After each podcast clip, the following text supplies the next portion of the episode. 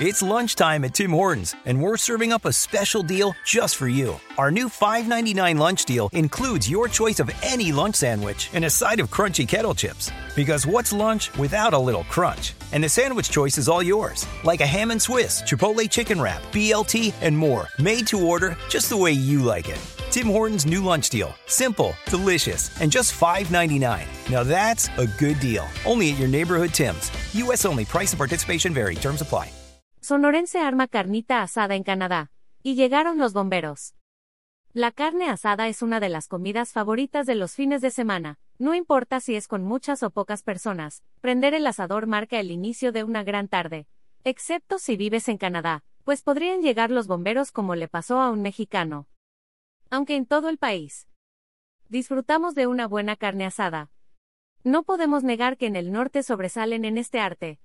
Nuevo León es reconocido por su carnita asada, al grado de que los niños también la preparan. Pero Sonora no se queda atrás con sus cortes y parrilladas. Sin embargo, antes de prender el asador o la parrilla, verifica que estés en un lugar donde eso sea normal, no vaya a ser que termines con invitados no deseados, como la policía o los bomberos.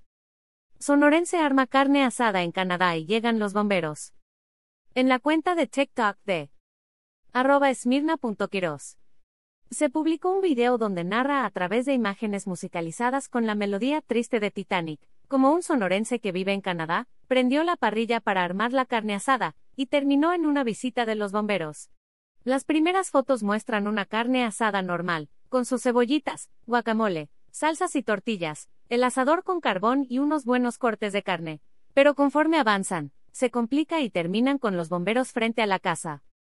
Y es que, al parecer, en Canadá no es tan común que alguien arme una carnita asada, al menos no en un balcón, donde parece haber ubicado el mexicano el asador, y termine con humo que alerte a los vecinos de una posible emergencia. El video comenzó a circular en las redes sociales y, aunque no llega a viralizarse, no dudamos que muy pronto lo haga. Hasta ahora el mexicano detrás de esta aventura, sigue anónimo, pero definitivamente tiene una nueva anécdota para contar a sus amigos en México y Canadá.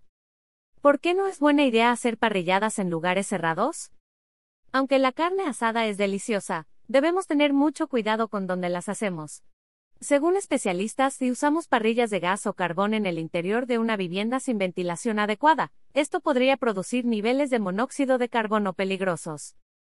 La Agencia para Sustancias Tóxicas y el Registro de Enfermedades en Estados Unidos Explica que el monóxido de carbono es un gas incoloro no irritante sin olor o sabor, que se encuentra tanto en el aire interior como al aire libre.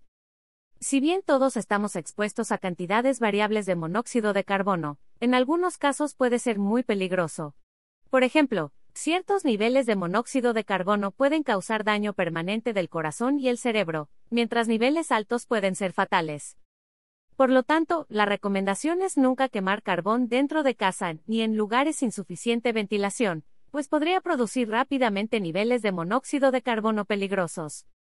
Así que mejor arma tu carnita asada en un patio o jardín al aire libre, e intenta no estar mucho tiempo cerca de la parrilla.